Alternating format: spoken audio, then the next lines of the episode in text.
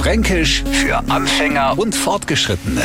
Heute Adürschwellnhupfer. Heutzutage gibt's ja die dollsten sportlichen Disziplinen.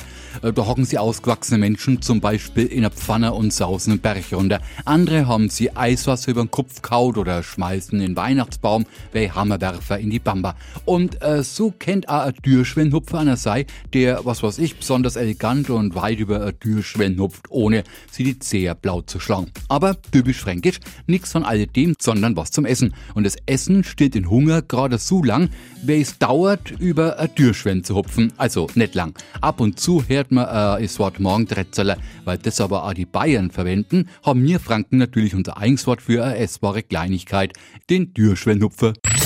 Fränkisch für Anfänger und Fortgeschrittene. Morgen früh eine neue Ausgabe. Und alle Folgen als Podcast auf radiof.de.